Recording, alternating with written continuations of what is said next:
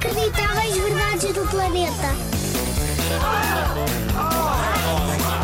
Inacreditáveis verdades, do planeta. Gostas de Lego? Fazes coleção? Ótimo! Então ouve só esta curiosidade que não acredito que saibas.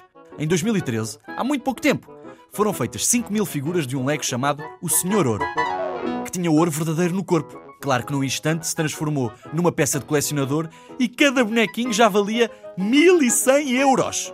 Três vezes o valor do seu peso em ouro. Já pensaste quantos Legos compravas com 1100 euros? Todos quase. Quer dizer, todos não, mas imensos. Dava para encher a tua casa de Legos. Ou construir uma casa nova. Quem me dera.